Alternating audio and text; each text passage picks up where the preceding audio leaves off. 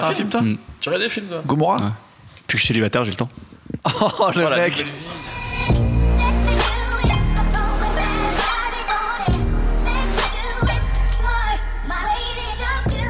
Bonjour, bonsoir à tous, bienvenue dans le 18e épisode de No Fun, toujours enregistré au Tank, le podcast musical qui ne sait plus vraiment s'il doit croire en Kanye West. Alors qu'il avait joliment commencé l'année en compagnie de Paul McCartney, son nouveau meilleur copain, l'auteur de Late Registration s'est depuis emmêlé les pinceaux. À un moment, on a bien cru que All Day annonçait pour de bon la sortie de Swish, titre temporaire de son nouveau disque, et puis, plus rien, ou si peu.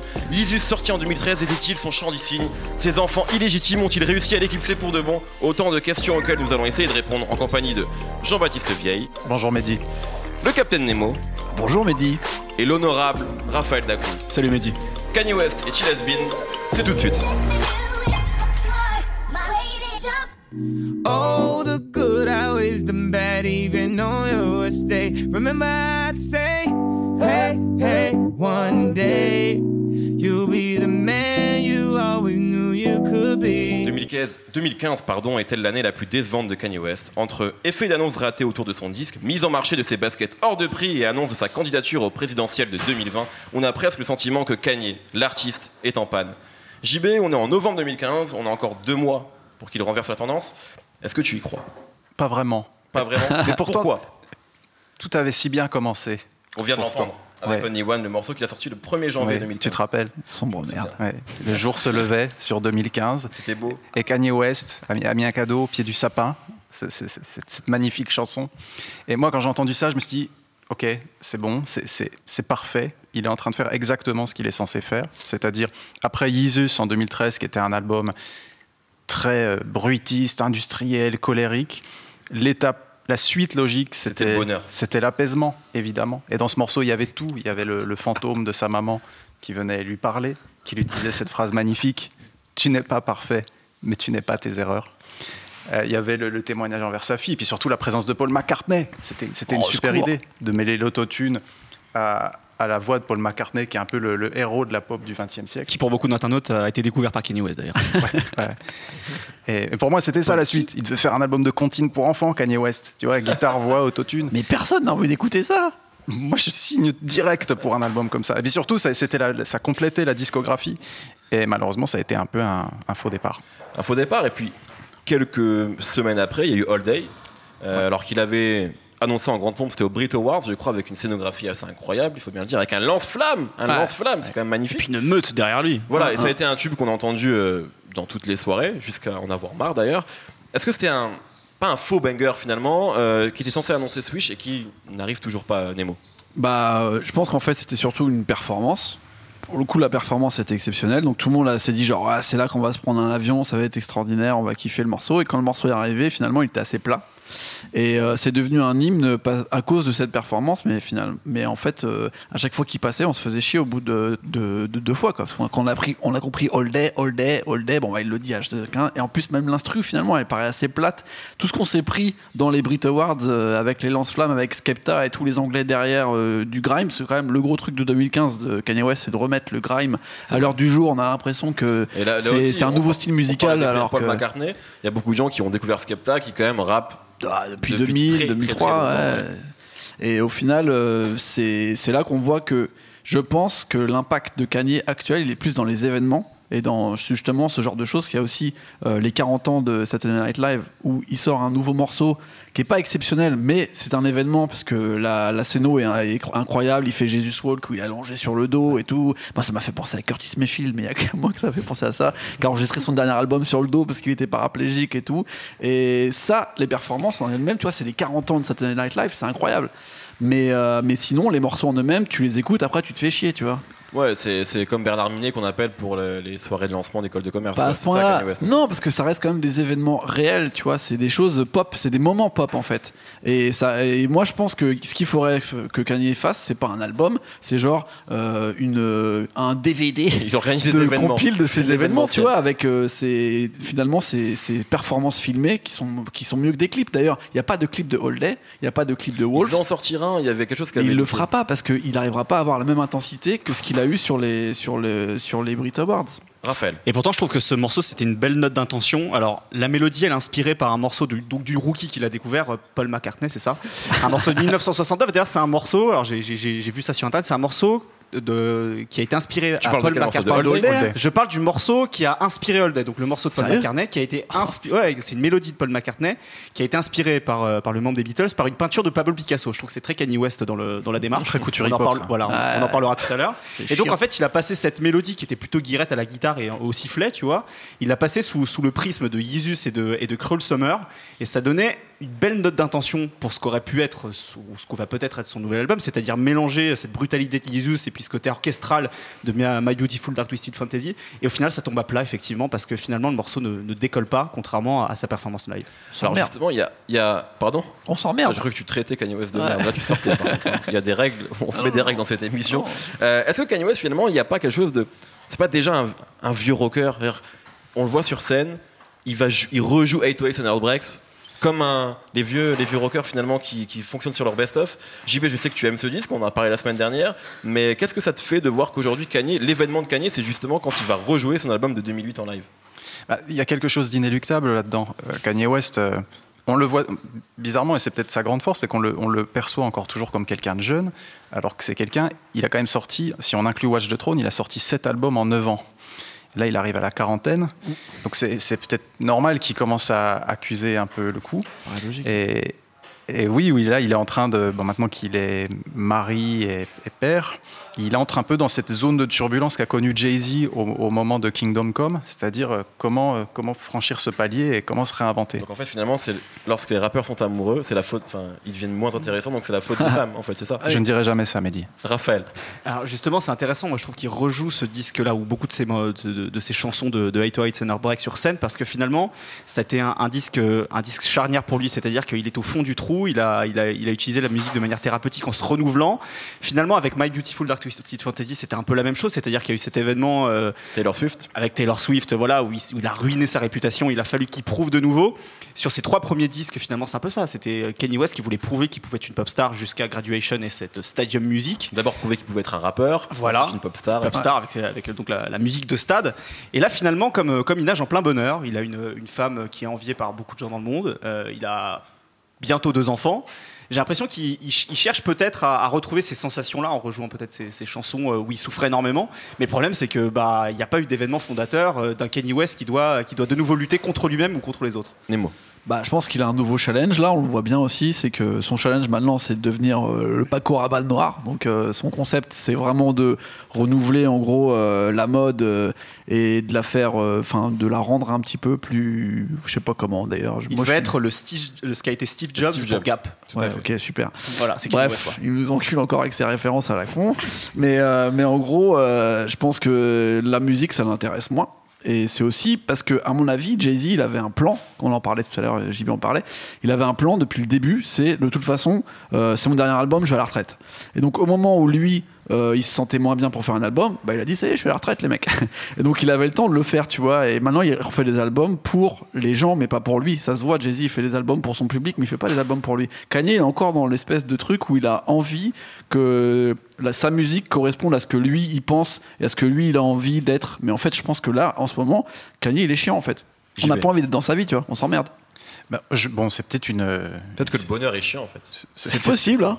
C'est peut-être une hypothèse farfelue, mais moi j'ai l'impression que Kanye West il cherche un mécène pour euh, vraiment développer ses activités dans la mode et le design, et qu'il est qu'il- malgré tout il est toujours très dépendant de la musique et à, un peu à son corps défendant.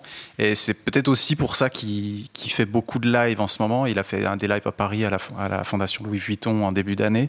Je pense qu'il a pas d'argent?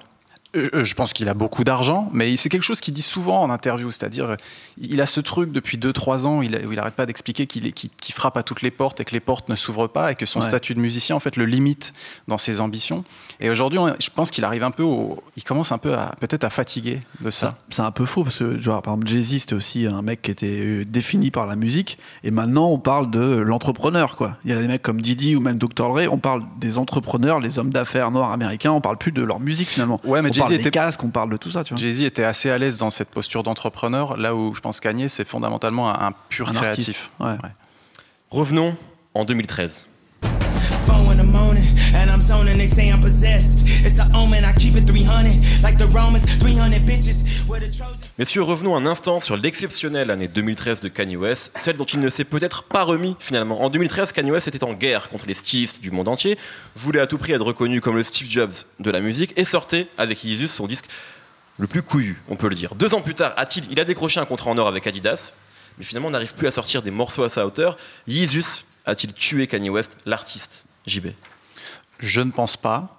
Par, par con- par contre, euh, je pense qu'il il a déjà dû commencer à, marquer, à, à avoir des, des- des coups de fatigue sur cet album parce que on se rappelle que l'album euh, il est arrivé à- il est arrivé sur la deadline avec un disque qui faisait 3 heures et qu'en gros c'est Rick Rubin qui a, qui a un peu été l'homme providentiel du disque et qui l'a synthétisé en, en un 45 projet de minutes. 40 minutes. Et je pense que peut-être déjà à ce moment-là Kanye West il devait être un peu partout entre entre Adidas, le design et la musique et que déjà à ce moment-là il avait peut-être besoin d'aide pour être plus concentré. Raphaël? Moi, je trouve que c'est probablement son disque le plus ambitieux parce que tout à l'heure, je parlais du, du fait qu'il devait à chaque fois essayer de, de se donner des nouveaux défis, conquérir le public pop, etc. Ce qu'il avait réussi à faire avec My Beautiful Dark Twisted Fantasy, Absolument. avec beaucoup de singles finalement très pop, dont le, le succès international qui a été euh, All of the Lights. Et puis il y avait aussi un. C'est-à-dire qu'il y avait à la fois le succès effecti- effectivement commercial et le succès critique. Le succès tous les médias étaient unanimes. Pitchfork qui lui mettait 10. Enfin, il y avait vraiment. Tout le monde était d'accord là-dessus. ouais. Et donc d'un seul coup, il décide d'aller tout envoyer bouler, de faire un album bordélique avec des sons électroniques chaotiques. Euh, il est mégalomane à son maximum dessus. On rappelle quand même le morceau où il se prend pour Dieu. Euh, et il s'en bat tellement les couilles en fait que dans le premier morceau, donc il commence avec des bruits électroniques complètement distordus, il commence à rapper et puis il dit euh, Vous allez voir à quel point j'en ai rien à foutre. Et il balance un sample comme ça de Soul Gospel qui n'a rien à voir avec le reste et il reprend sa course normalement. Donc voilà, c'est juste le morceau où, euh, où il s'est dit J'ai plus rien à prouver, je fais ce que je veux et je vous emmerde. Nemo. Bah, moi, je pense que pour le coup, c'est un album de posture. Je me demande s'il nous a pas juste complètement arnaqué, en fait, Kanye. Parce qu'en gros, le mec s'était enfermé à Hawaï pendant trois ans pour sortir My Beautiful Dark Fantasy, qui est son album, euh, comme on dit, genre choral, où tu retrouves Elton John, Rihanna, et en même Oui, temps. je demande vérification. Parce que Ouais. sur of the Lights, il y a toute Il y a la tout le monde. variété À américaine. quel moment on entend sais pas, Elton John. Je pense qu'il- que Fergie, moi. Je pense qu'il est venu, il a, il a arnaquer. appuyé sur une note comme ça, il avait ting, tu vois. Ouais, c'est ça. Et il y a Elton John, les mecs. Mais en gros, il avait invité tout le monde en mode genre je suis l'icône pop euh, génial. Et moi, je pense que le point final, finalement, c'est My Beautiful Dark Fantasy. Et après, il était un peu en mode genre, Eh, les mecs, qu'est-ce qu'on va faire? Et si je leur faisais un truc, on a l'impression qu'on est à l'usine avec des perceuses et tout ça, et j'invite tous les mecs les plus caïras du monde, genre Chief Keef, genre euh, tous ces mecs-là que j'ai rencontrés trois fois, tu vois, et, euh, et je, je vais en faire euh, une arnaque complète, tu vois. Et moi, l'album, au final, je le sens un peu comme ça parce qu'il n'y a rien derrière, en fait. Tu vois, il le sort au dernier moment, il n'y a pas de pochette. Sais, tout est une posture. On va faire un album, il n'y a pas de pochette. Tu vas te le prendre, ça va être vraiment. Tout est fait pour être une posture du début à la fin, en fait. Et même musicalement, les gens, ils, disaient genre, c'est génial, ils tentent des trucs que personne n'a essayé. Mais est-ce que les morceaux, tu les as souvent écoutés en entier? On disait genre, oui, c'est industriel, c'est bruitiste, c'est compliqué à entendre. Bah, tu l'écoutes pas chez toi sous ta douche, t'as pas envie, ça te fait chier, tu vois. Tu te dis, c'est une posture, c'est bien, mais au final, derrière, qu'est-ce que tu fais après un album comme Finalement, ça peut-être que le plus gros héritage de Yeezus, c'est la nouvelle manière de promouvoir la musique qui finalement, on en- on promeut pas la musique puisque l'album Ouais, était sorti, euh, je crois, euh, sans promotion. Il a de annoncé une date trois semaines avant. Je crois que c'est finalement peut-être le premier où, où ça se passe comme ça, en tout cas à cette échelle-là. Et la vraie question, c'est qu'est-ce que tu fais après avoir fait ça, en fait? L'album le plus punk du monde, tu vas pas. Moi, je trouve que c'est vraiment. Tu vois, JB au début disait, ouais, voilà, il arrive avec Paul McCartney et tout. Bah non, tu t'y crois pas une seule seconde. Il vient Moi, de te dire qu'il était Dieu, qu'il enculait le monde entier. Et d'un coup, pouf, il arrive, genre, et j'aime ma fille dans la forêt, avec Spike Jones qui nous filme et tout. Ma mère, elle me regarde. Ça, ça veut rien dire. Ça fait deux fois que tu emploies un terme interdit. La troisième fois, c'est terminé. Tu- Attention, tu dois rapper un coupé de Rhymefest. Ah. Voilà. Euh, JB. Kanye West, quoi. Non, je pense que le- je pense qu'il y a peut-être un conflit chez Kanye West, c'est-à-dire que quand il a sorti Jesus, il y avait le côté justement j'en ai plus rien à foutre, euh, pas de marketing, pas de clip, on va balancer des camions sur les Champs Élysées qui vont projeter le clip sur les murs. Je pense que malgré tout, il a envie qu'on l'aime. Et il a envie d'être- il a envie d'être une méga pop star. Kanye West, c'est un peu le Cristiano Ronaldo du rap en fait. Il a envie d'être aimé. Je suis pas capable de développer cette idée, mais pourquoi pas. Mais, ouais, mais c'est vrai, de toute façon, ça a toujours été le cas. De toute façon, dans sa musique, dans ses morceaux, on a toujours senti un besoin de reconnaissance assez fort euh, chez Kanye ouais, West. ouais. Et, euh, et non, moi, bon, on va pas revenir sur Only One, mais euh, je pense que peut, hein. moi, c'est ce que j'attends de Kanye West, c'est qu'il qu'il prenne des virages à 90 degrés, comme il l'avait fait entre Graduation et, et 808. Et d'ailleurs, je pense que là, ce qui est intéressant, c'est que ces trois premiers albums, c'était la trilogie universitaire, et là, il vient de boucler une deuxième trilogie, qui est un peu la trilogie où il envoie, où il envoie tout le monde se faire foutre. Le problème, c'est que la troisième trilogie, on ne sait pas vraiment ce que ça va être. Et ça se voit un petit peu dans le choix de ces singles d'ailleurs. Donc il y avait Only One, il y avait 4 5 Seconds, 4 5 Seconds pardon, avec euh, Paul McCartney. Qui est finalement un morceau de Rihanna, Rihanna. en fait. qui est un morceau de Rihanna, mais qui est, euh, qui est disons, une- je pense aussi une note d'intention de, de Kanye West. D'ailleurs, c'est marrant parce que ce morceau était sorti juste avant les Grammys. Je me souviens, je, je- je sais pas si vous vous souvenez un peu de la, la chronologie, c'était sorti juste avant les Grammys, alors qu'il y avait Jesus qui était présenté, et d'un seul coup, je crois, hein, et d'un seul coup, il y avait ce morceau très pop, et donc il y a All Day. Et en fait, euh, ça indique bien à quel point il est peut-être en train de se chercher, qu'il n'a pas réussi à trouver euh, quelle, quelle direction prendre pour ce- justement ce. D'ailleurs, on aurait pu en parler, mais il est censé produire le prochain album de Rihanna, qui met beaucoup de temps à sortir. Peut-être que c'est dû euh, à la panne artistique de Kanye West. Parlons tout de suite peut-être de ses enfants, et pas de North Nemo.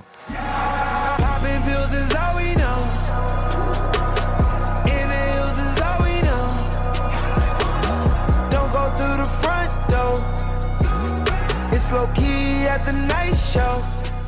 Nemo, je reste sur toi et je sais que je vais te poser une question qui, va- qui ne va pas te plaire. Est-ce que le, le meilleur moyen d'écouter Kanye West en 2015 n'est-il pas d'écouter Travis Scott?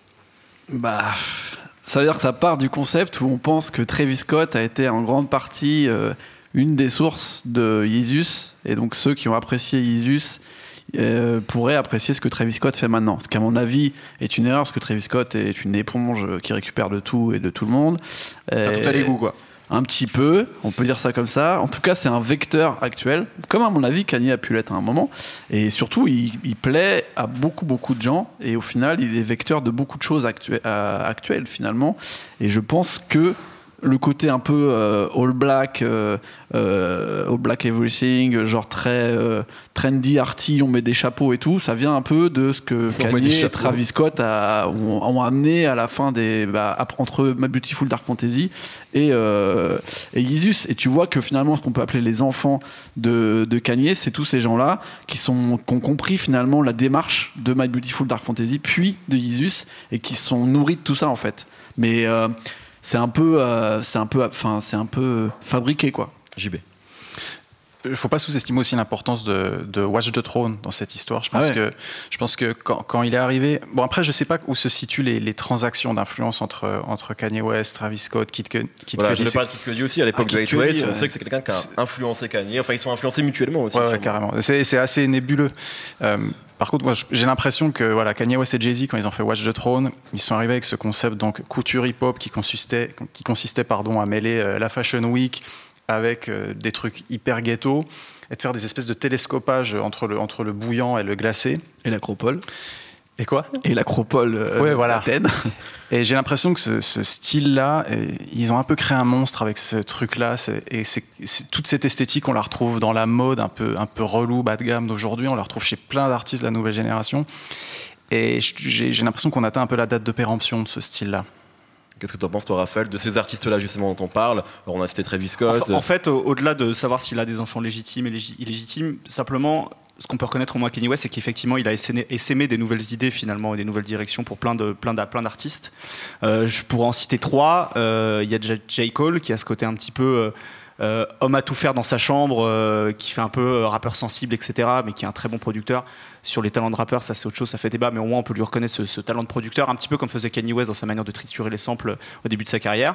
Il y a évidemment Big Sean, sur le côté branleur euh, complètement assumé euh, qu'avait aussi Kanye West à une certaine période. Et puis moi j'ai envie de parler aussi de Kendrick Lamar parce que finalement le- l'album To Pimp a Butterfly, Ah ouais. il me fait un peu penser à, à la manière dont Kanye West a réfléchi sur la direction artistique de ses albums. Et d'ailleurs il y a des euh, je trouve qu'il y a beaucoup de similitudes entre les deux albums, c'est-à-dire qu'à un moment, c'est deux artistes euh, noirs américains qui ont eu euh, des problèmes personnels de dépression, l'un euh, comme l'autre, et qui ont euh, eu des directions complètement différentes pour, pour gérer ça. C'est-à-dire que voilà, Kanye, Kanye West, il a décidé d'envoyer tout le monde se faire foutre avec Jesus, et, euh, et Kendrick Lamar, lui, il a, il a décidé de réfléchir un petit peu sur lui-même et de- d'essayer de s'élever, s'élever de tout ça.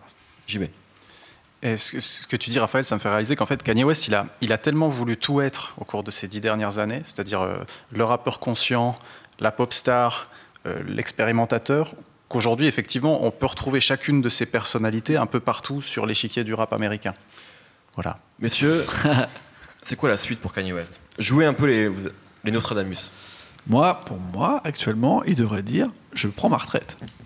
Sa C'est- retraite Ouais, non, mais À c'est 40 ans, mais non, 41 mais c'est le moment de dire, genre, euh, euh, je vais arrêter de faire les albums, je vais me concentrer sur, euh, je vais faire de la couture, ah, nan, nan, et je mets dans mes trucs, et je reviendrai plus tard. Enfin, tu vois, il devrait faire un break maintenant, tu vois, parce que là, en fait, il y a une attente sur lui, alors qu'à mon avis, même lui, ça le fait chier. Il a pas envie, tu vois. Il veut faire ses petites, ses petits trucs, ses sonneries de portable tranquille. Raphaël. Picasso Baby, ça aurait pas dû être Jay-Z, en fait, ça aurait dû être Kanye West. Je reprends un petit peu ce que disait tout à l'heure Nemo, Ouais. c'est-à-dire que le côté performance artistique, euh, un petit peu comme il avait fait effectivement avec ses clips diffusés comme ça par des camions sur, sur les murs des grandes villes euh, du monde entier, ça devrait être Kanye West qui devrait faire ça. Pas, pas Jay-Z, euh, on sentait qu'il y avait un décalage quand Jay-Z était au MoMA en train de faire, euh, de faire ça, alors que Kanye West, finalement, ça fonctionnerait plutôt bien, je La pense. carotte, hein, complètement. Et JB.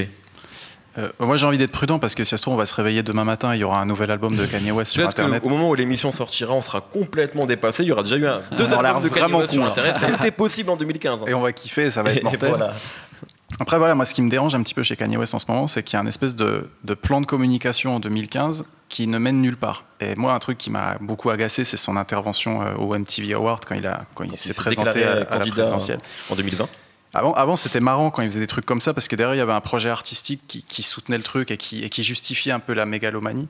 Et là maintenant ça devient un peu du, du cabotinage qui tourne à vide. Il donne beaucoup d'interviews, des interviews très longues qui sont très incohérentes et, il- et il est en train de perdre son aura à cause de ça. Et donc moi si, si, si je pouvais me permettre un, un conseil. Un album de contine, on a compris. Oui, alors ça, bien sûr, évidemment. puis non, puis tout simplement euh, la rareté, quoi, de disparaître un petit peu pendant un certain temps La retraite. pour, pour revenir hyper La fort. retraite. Je pense que c'est la faute de Kim Kardashian, de la famille Kardashian, en fait.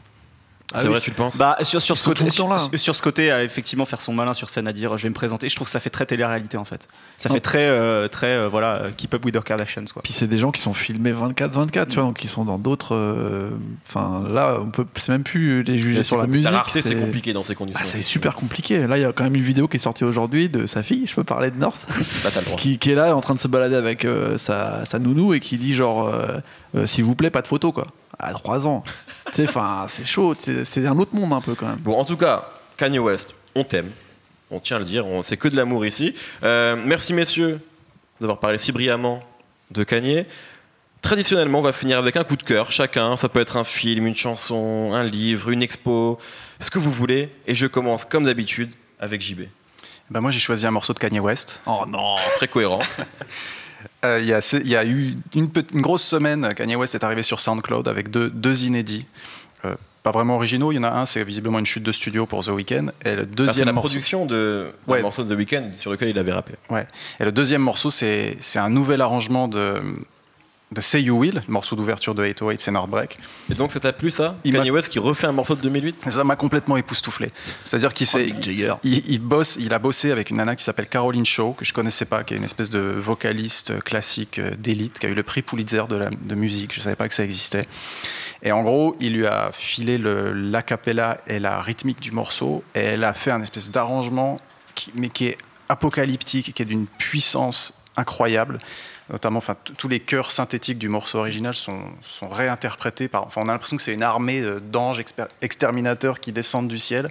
C'est beau. hein. Ce- Quand il et parle, ben- c'est beau. et c'est ça, enfin voilà, c'est Kanye West. morceau. Moi, quand Kanye West arrive avec des trucs comme ça, moi, je, je- je m'incline à chaque fois. Je trouve que c'est un morceau qui est remarquable et je me, prêt- je me plais à rêver que- qu'en fait 808 and Heartbreak ce soit un album qui n'ait jamais été terminé et qu'en fait Kanye West sorte la version 2 de cet album avec Caroline Shaw et des arrangements classiques de préférence en 2016-2017. Oh, voilà, c'est ma petite requête et ce serait formidable. Peut-être qu'il t'écoutera. Raphaël. Moi, je- euh, juste euh, ouais, pour préciser, je suis assez d'accord. Je n'aimais pas du tout Say You Will, alors que cette version, euh, je la trouve absolument fantastique. D'accord. Euh, moi, mon coup de cœur, ce sera le film Dope, qui est sorti en, en début d'année, qui est un film de, de Rick Famuyiwa. J'espère que je n'écorche pas son nom. Euh, c'est un très bon film sur le passage à l'âge adulte, donc ça se passe en Californie. Rien à voir avec Kanye West. Hein, pour Rien à voir avec Kanye West. Bah, du coup, tu Le passage à l'âge Ouais, adulte. ouais, Le passage à l'âge adulte peut-être ouais. Donc c'est un très bon film de passage à à l'âge adulte, ça se passe en Californie et pour moi c'est un peu le film de la génération de tous ces rappeurs californiens un peu weirdo qu'on a eu euh, depuis des années. Euh, D'ailleurs dans le film il y a Kaz et Veggies et il y a Vince Staples. On, on Donc c'est la génération haute future. c'est toute la génération de futur. Ça me fait un peu Boss Society d'une certaine manière le film. Et donc on retrouve euh, tout un peu les, un peu tous les éléments qui font l'esthétique de cette de cette génération là. Il y a il y a la Molly. Donc la MDMA, Euh, il y a la nostalgie des années 90, euh, il y a le côté un peu weirdo avec des mecs qui s'habillent euh, justement euh, comme de la soul à l'époque. C'est un très bon film. Et c'est- Et Pharrell, le, le producteur exécutif. hein. C'est Et Farrell, le producteur exécutif, Avec Didi, Didi. et Forrest Whitaker quand même. Ok, Et il y a Issa Rocky qui il y a un très bon rôle. Hein. Exactement. d'accord. Il joue un dealer très drôle. Nemo, ton coup de cœur. Euh, moi, ça va être une bande dessinée, vu que je suis quand même le plus vieux hein, dans cette Et, table. mais t'es le plus jeune dans ta tête. Ouais, mais c'est une bande dessinée de Ed Piscor qui s'appelle euh, Hip Hop Family Tree. Euh, là, ils en sont, il en est à son troisième volume. C'est un comics qui sort aux États-Unis en fait de façon de, périodique. Pour les gens qui fait- te connaissent, il faut quand même savoir qu'à chaque fois, chaque année, il y a une émission où tu parles de cette BD. Mais bien sûr, Donc, parce que c'est vraiment bien. C'est genre euh, traiter le hip-hop euh, de façon comics. Et il revient au début, donc des années, euh, fin des années 70, jusqu'à, hum, bah, je sais pas où est-ce qu'il va s'arrêter. Là, son troisième volume, il est sur les années 80. Il parle de Run DMC, il parle du début de Def Jam. Et dedans, Russell Simon, c'est un œil qui part dans ce sens-là, un œil qui part dans ce sens-là. On comprend rien à ce qu'il dit, il est comme ça, en train de parler comme ça. C'est très drôle. Je sais pas à quel moment Russell Simon lui a dit, ok, pas de problème, tu peux faire ça avec moi. Et donc, je le recommande. Il n'y a pas de version française encore, mais c'est vraiment très cool. Merci beaucoup à tous les trois. Euh, notre temps est écoulé. Merci au public du Tank. Merci au Tank pour son accueil chaleureux. Merci à Sébastien Salis à la technique. Retrouvez-nous partout sur Internet, SoundCloud, iTunes, YouTube, Deezer. À la semaine prochaine.